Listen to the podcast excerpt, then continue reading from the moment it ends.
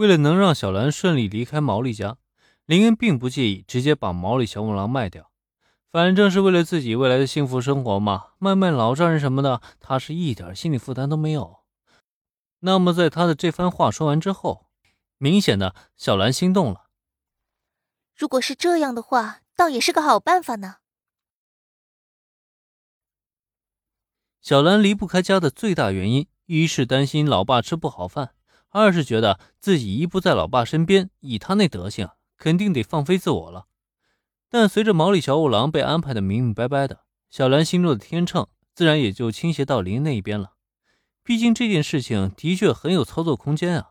这样一来的话，哎，等等，我呢？我也是你的助理啊，林，你是不是把我给忘了？那么就在小兰心动，甚至极有可能答应之际。这时候再看一旁的原子，他却急了。没办法，他不急可不行啊！突然之间，小兰就要莫名其妙搬出毛利家，然后瞧这意思是打算跟自家男神住到一块了。这到底是什么情况？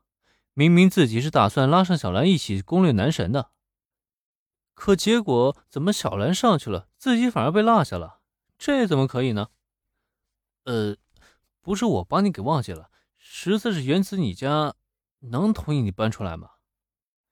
原子突然打断话题，让林很是无奈。看到这妹子高高举着双手，一副我被抛下了很不开心，我也很想和你们住在一起的急迫模样，他就是更加来的无可奈何了。讲道理啊，他也不是故意抛下原子，实在是，就算他想带上原子，人家的家人也不可能同意啊。铃木家家大业大的，怎么可能放任女儿为了一个区区的助理工作就搬出家门呢？这怎么想都是不可能的事情啊！哎，我林恩说的一点也没错。听到提醒的原子，顿时在这一刻蔫了。他父亲那边还好说，撒撒娇什么的，或许能得到同意。可再想想自家那个强势的母亲，算了吧，肯定是不可能的呀。但是就这么眼睁睁看着小兰跑去跟林恩住在一起，这原子心里面怎么就那么酸呢？这也太让他难受了吧。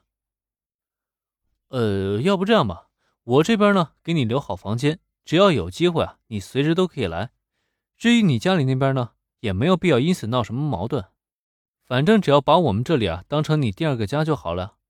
这个安排你觉得怎么样？原子表情啊可以说是肉眼可见的失落。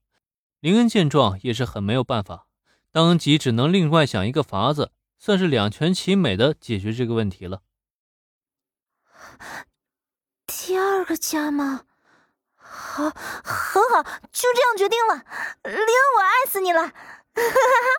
这样我就不用被你们抛下了。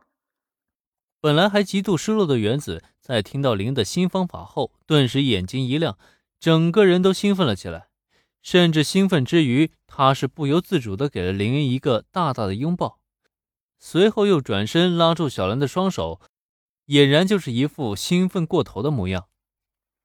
嗯，太好了，小兰，这样咱们就能天天住在一起了。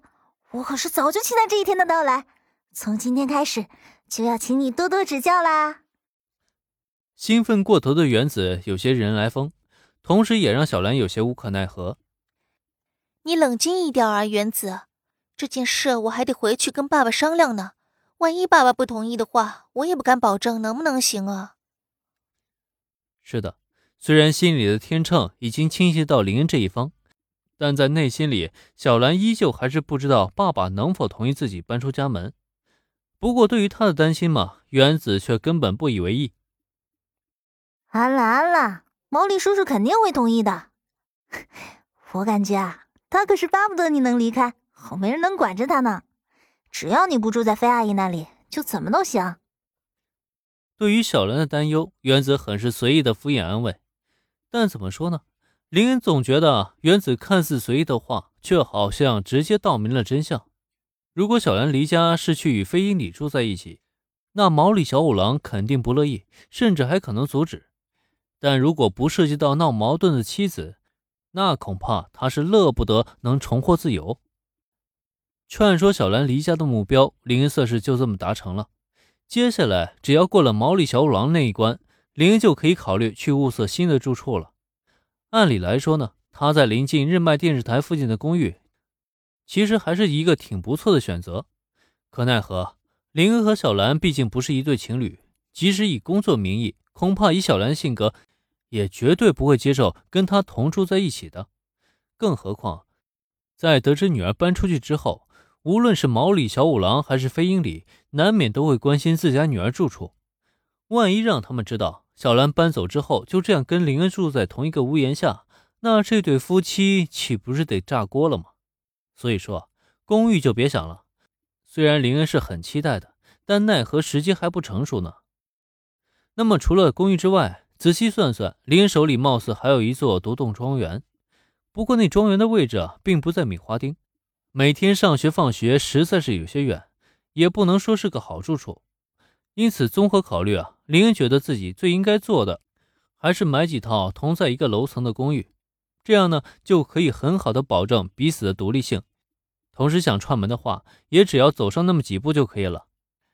这个好像可以有，等今晚回去之后，就开始物色。反正林恩是完全不差钱，买几套公寓而已，洒洒水喽。那么住处问题不用再多想，接下来唯一要解决的就是如何搞定毛利小五郎的问题了。